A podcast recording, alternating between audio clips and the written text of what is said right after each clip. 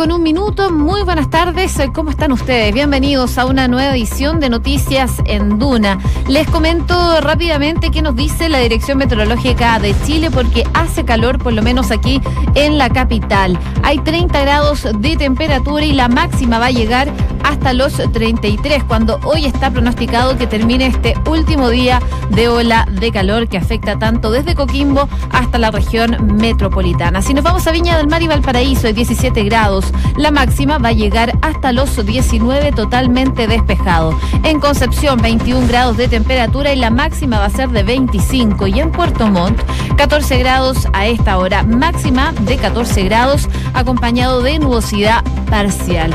Partimos rápidamente las noticias que marcan la jornada porque hace pocos minutos se está realizando un amplio operativo en Santiago. Eh, a horas de esta tarde se realiza este despliegue operativo en el límite de las comunas de Santiago Centro con Providencia, específicamente en Vicuña Maquena con Curicó, debido a una explosión en un paradero de Transantiago. De acuerdo a las informaciones preliminares, habrían cuatro personas lesionadas por este hecho.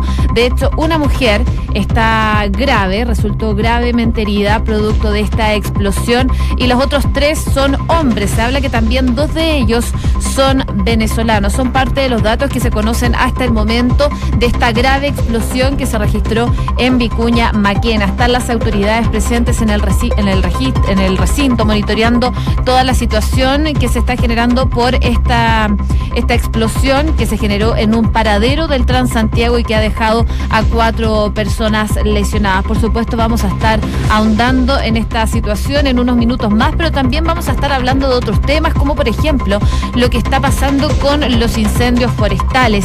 Queremos eh, conversar con CONAF en unos minutos más sobre esta situación, de la grave situación que se ha generado desde comienzo de año con estos incendios forestales que ha dejado miles de hectáreas eh, quemadas. Y también en el ámbito internacional, noticias que vienen desde Alemania, porque Angela Merkel y otros miembros del gobierno y políticos también han eh, sufrido uno de los mayores hackeos de la historia con una filtración de datos personales de centenares de personas en Alemania, principalmente políticos y autoridades en ese país. El detalle se los vamos a estar contando en unos minutos más aquí en Noticias en Duna. Una con cuatro minutos, partimos como siempre con los titulares en la voz de Enrique Llávar. El presidente Sebastián Piñera convocó un encuentro con el oficialismo y la oposición para abordar la reforma a carabineros. El mandatario invitó para este lunes a la moneda a los parlamentarios que integran la Comisión de Seguridad del Senado. Según el último balance de la ONEMI, los incendios forestales han consumido más de 2.380 hectáreas a lo largo de Chile. Entre los siniestros más relevantes se encuentran el que ha afectado a la comuna de Limache y que ha destruido al menos 60 casas, mientras que las llamas en Santo Domingo ya han llevado 1.020 hectáreas. Y al respecto habló el director regional de la ONEMI, Miguel Muñoz. Ayer se hablaba precisamente en este mismo lugar eh, ha aumentado la cantidad de incendios forestales, pero ha disminuido la cantidad de afectación en la vegetación. Es decir, se genera el incendio forestal bajo la política que tiene hoy día CONAF de golpe único, eh, son incendios bastante pequeños. ¿ah? Estamos hablando de 0,01 hectáreas, 0,5 hectáreas, por lo tanto la respuesta ha sido rápida ¿ah? en relación al año pasado. El Mineduc formula cargos contra la Universidad del Pacífico y avanza el proceso que puede terminar con el cierre del plantel.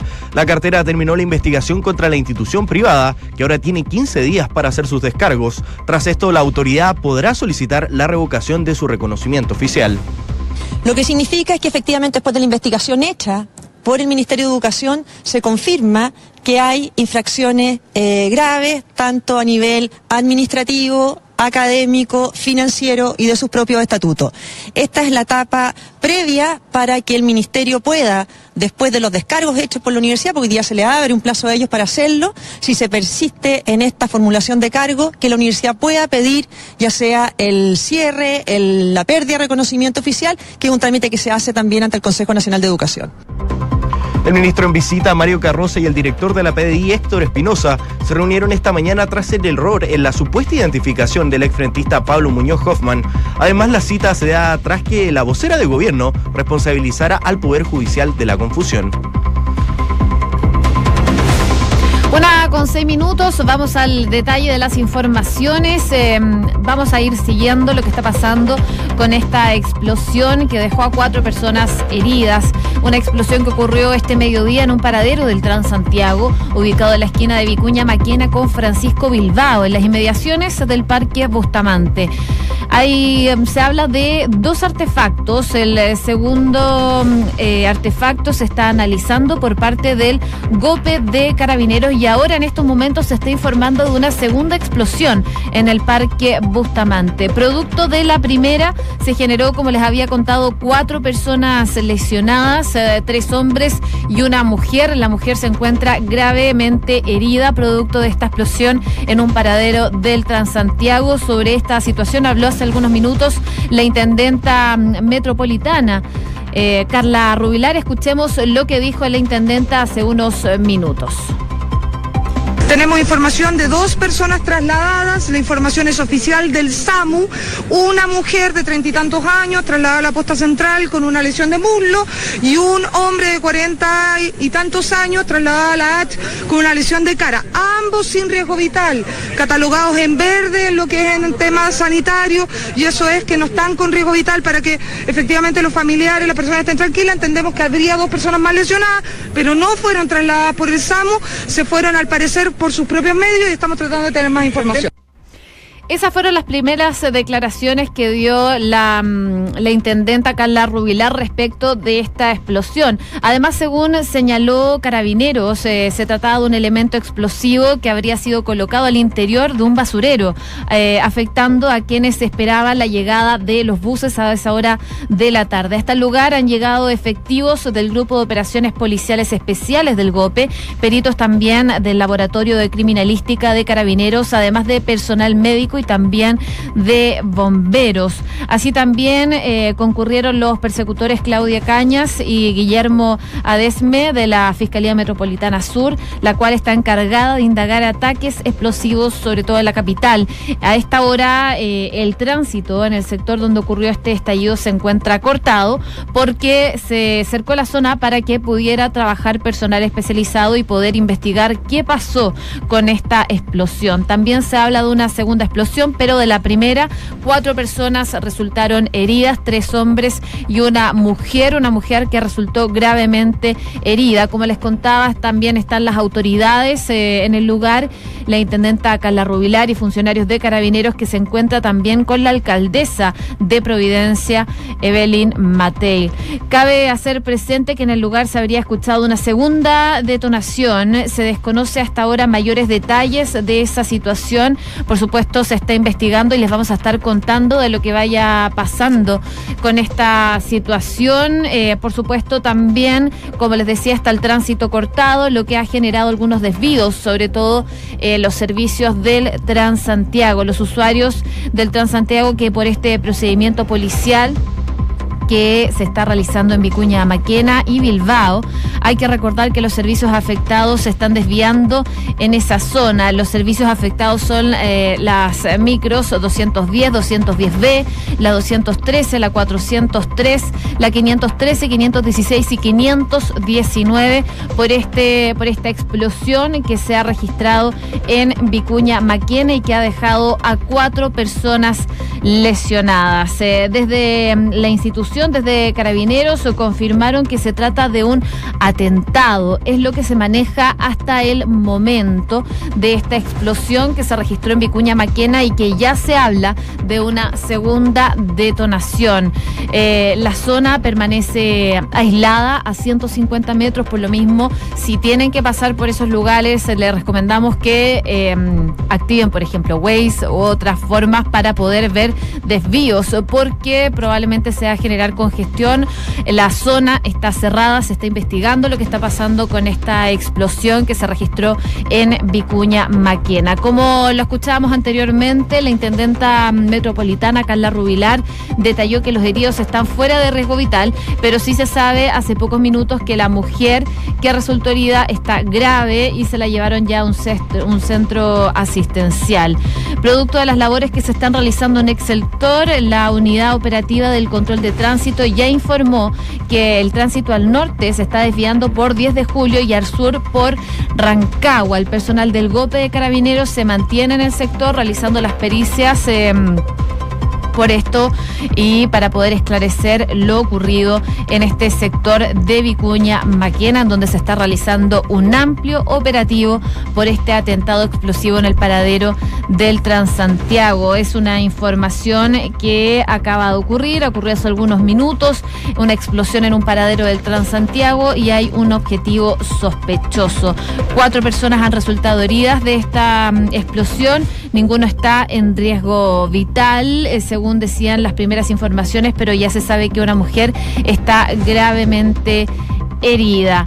La mujer sufrió una lesión de gravedad en el muslo, mientras que uno de los hombres eh, tiene una herida en la cara, aunque eh, este último no tiene riesgo vital.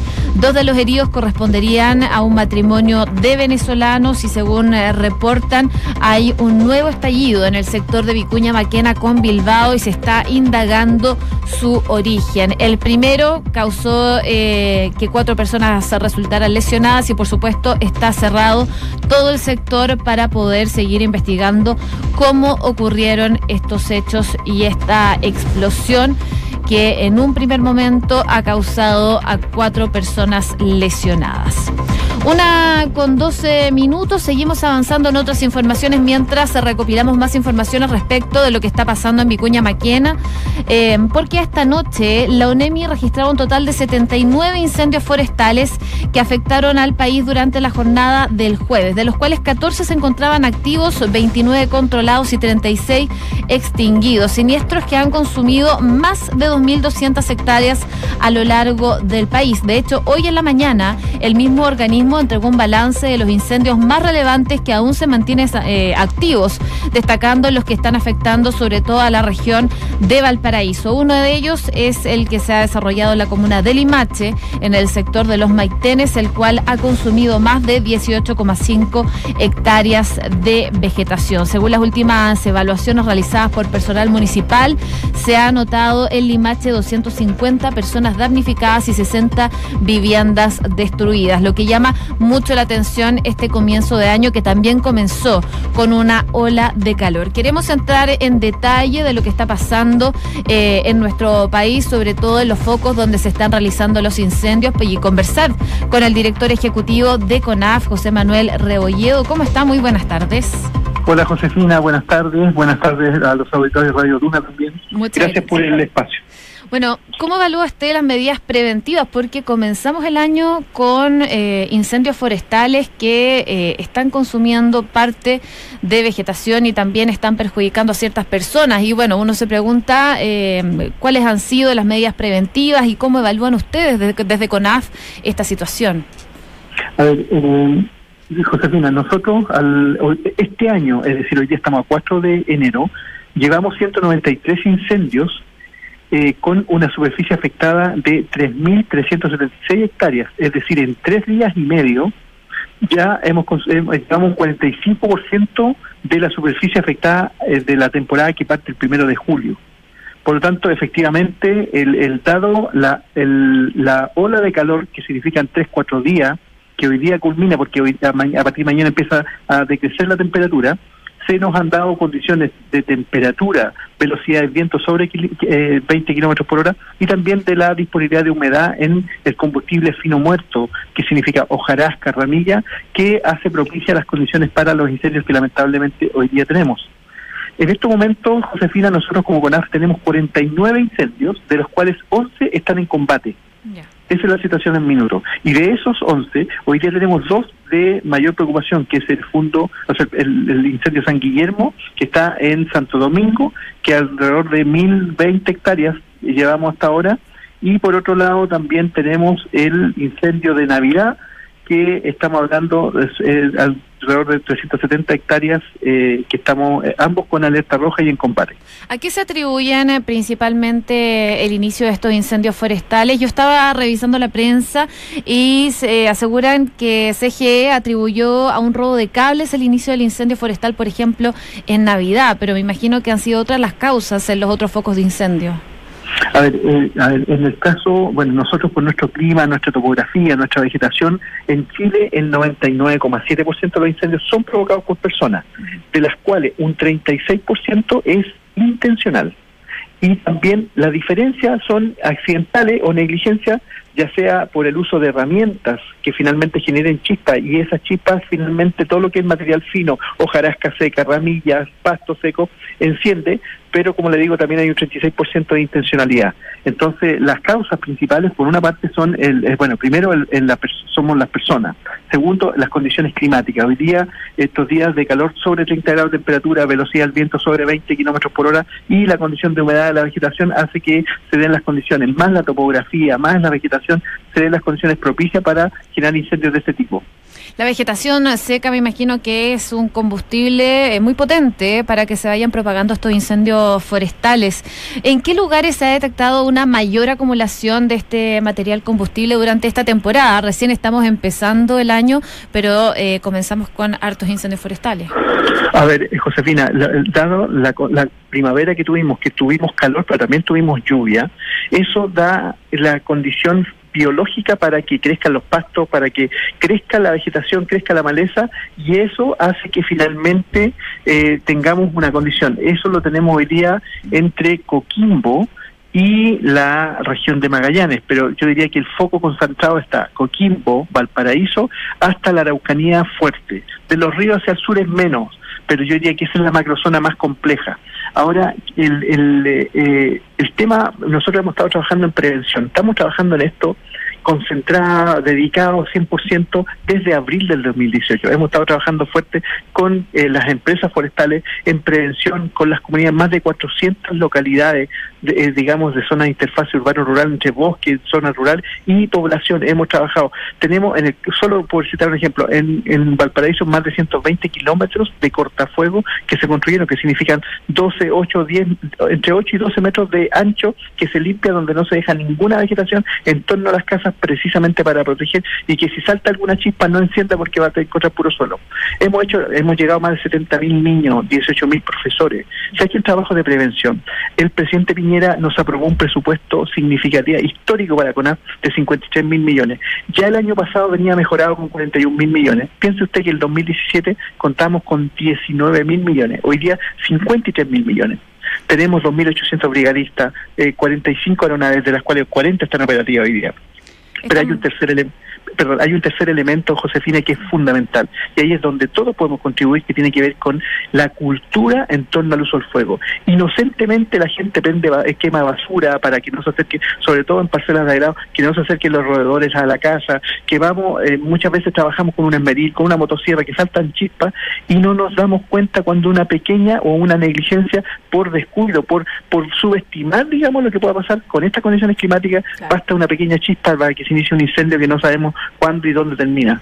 Claro, combinado con la ola de calor puede ser fatal. Estamos conversando con el director ejecutivo de CONAF, José Manuel Rebolledo. Yo le quería preguntar si estos incendios que se han visto y las proyecciones que hacen ustedes desde CONAF hacen ver algo parecido con lo que ocurrió eh, el año 2017, si no me equivoco, donde los incendios forestales fueron eh, fatales y de hecho se tuvo que pedir ayuda al extranjero. Llegó un avión, me acuerdo de una, de una mujer que vive en Estados Unidos que eh, prestó este avión para poder combatir los incendios. ¿Qué se ve de aquí en adelante cuáles son las proyecciones que se hacen desde CONAF.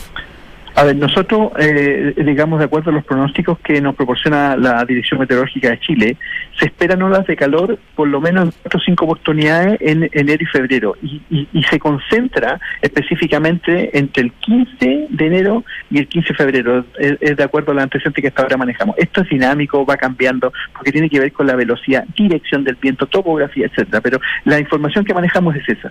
¿Y eso qué significa? Que hoy día sí tenemos condiciones muy similares a lo que a la que tuvimos desde el punto de vista climático, desde punto de vista vegetacional, eh, el, en enero del 2017 y por lo tanto estamos, eh, digamos, en una condición similar. Sin embargo, desde el punto de vista de la del combate, hoy día estamos mucho mejor preparados. El 2017 contamos con recursos de 19 mil millones, hoy día 53 mil millones, que significa aumentar la cantidad de brigadas, aumentar la cantidad de aeronaves coordinarnos de mejor forma con las empresas forestales a través de Corma, con la Policía de Investigación, el Ministerio Público, bomberos, eh, carabineros. Eh, somos 10 instituciones que estamos detrás coordinados para esto. Hemos estado trabajando los últimos 10 meses en esto, por lo tanto, estamos mucho mejor preparados estamos trabajando las 24 horas, tenemos jornadas, eh, digamos, de brigadas nocturnas, cosa que antes no teníamos. Entonces, estamos mejor preparados, pero reitero, eh, Josefina, es importante que la gente tome conciencia de que en esta época, con estas temperaturas, no podemos usar fuego para ninguna práctica porque eh, es de alto riesgo. Ahora, desde esa perspectiva, eh, eh, sí estamos mejor preparados, tenemos mejor equipamiento, pero si la gente no cambia su actitud, no cambia su comportamiento, llegó el verano, llegaron las vacaciones y los incendios se nos dispararon al tiro. 79 incendios el día 2 de enero, lo que ha significado en estos cuatro días, tres días y medio, el 45% de la superficie afectada que teníamos en toda la temporada, que parte el primero de julio. Entonces es importante la conciencia de la gente. Claro, es totalmente importante la colaboración entonces en comunidad. José Manuel Rebolledo, director ejecutivo de CONAF. Le damos las gracias por haber conversado con nosotros en Noticias en Duna. Que tenga muy buenas tardes. Muchas gracias, Josefina. Buenas tardes. Buenas tardes. Una con 22 eh, minutos. Hay más informaciones de lo que está pasando con esta explosión, con este amplio operativo que se está realizando en Vicuña Maquena por un por una explosión en un paradero del Transantiago que ha dejado cuatro lesionados. Eh, ya se conoce que el GOPE está realizando una detonación controlada de otro artefacto. Está totalmente cerrado el sector. No se permite el paso de vehículos y también se están eh, generando desvíos del transporte público. Una con 22, revisamos noticias del mundo. Estados Unidos creó 312.000 nuevos puestos de trabajo en diciembre, pero la tasa de desempleo subió al 3,9%. Cada vez más personas se suman al mercado laboral, lo que elevó el índice de participantes al 63,1%. A pesar de que esto hizo incrementar el desempleo, el indicador es visto como una señal de dinamismo.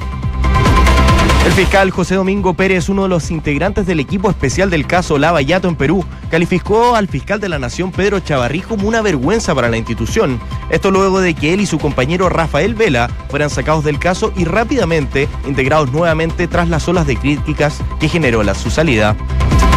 Seguimos en Perú porque Keiko Fujimori continuará en prisión preventiva tras el rechazo al recurso de apelación que había presentado. La segunda sala penal declaró infundada la solicitud de la defensa de la ex candidata presidencial peruana y confirmó por unanimidad el fallo en primera instancia del juez Richard Concepción Carguacho un grupo de hackers filtraron los datos personales de Angela Merkel y de cientos de políticos alemanes. Se publicaron chats, correos y números de teléfonos de varios integrantes del gobierno y partidos. Los únicos que no fueron afectados por este incidente son los integrantes del partido de extrema derecha Alternativa por Alemania. El presidente de Ecuador denunció millonarios perjuicios económicos ocurridos durante el gobierno de Rafael Correa. Lenín Moreno aseguró que las conclusiones de las auditorías sobre cinco obras petroleras construidas por su antecesor y ex exiliado político son vergonzosas y escandalosas, pues se pagó el doble de lo debido. Una con 24 me quería quedar breves minutos en Alemania porque al parecer nadie está a salvo de estos piratas informáticos, de los hackers. Ahora esto afectó a políticos y también a la propia canciller alemana, Angela Merkel. Todavía no se ha identificado al autor de este pirateo informático, pero ya una persona se está autoproclamando eh, investigador de seguridad y eh, sátiro que ha difundido por Twitter documentos y datos personales de cientos de políticos alemanes, según informaciones del eh, canal regional de Alemania Inforadio, que han sido luego confirmados también por diversos medios alemanes. El único partido representado por eh, el Bundestag que no ha visto afectado esta situación por la filtración es el ultraderechista Alternativa para Alemania. Ellos son los únicos políticos que no se vieron afectados con este hackeo. Las víctimas son centenares de políticos estatales, federales y también del Parlamento Europeo, pertenecientes al eh, resto de los partidos alemanes, entre ellos, como les había mencionado la canciller Angela Merkel y el presidente de la Nación. El diario Bild cifra en eh, miles los datos privados que fueron revelados por estos hackers. La información empezó a divulgarse a través de Twitter eh, antes de Navidad, pero las autoridades descubrieron la existencia del ataque masivo recién este jueves por la noche. Han sido mm, entonces dados a conocer estos documentos personales que incluyen mensajes privados, informaciones de tarjetas de crédito, direcciones, cartas y facturas eh, que han emitido. De Merkel se ha difundido su número de por ejemplo, su dirección de correo electrónico y varias cartas. Bastante preocupados están los políticos alemanes por esta filtración. Una con 26, revisamos noticias del deporte.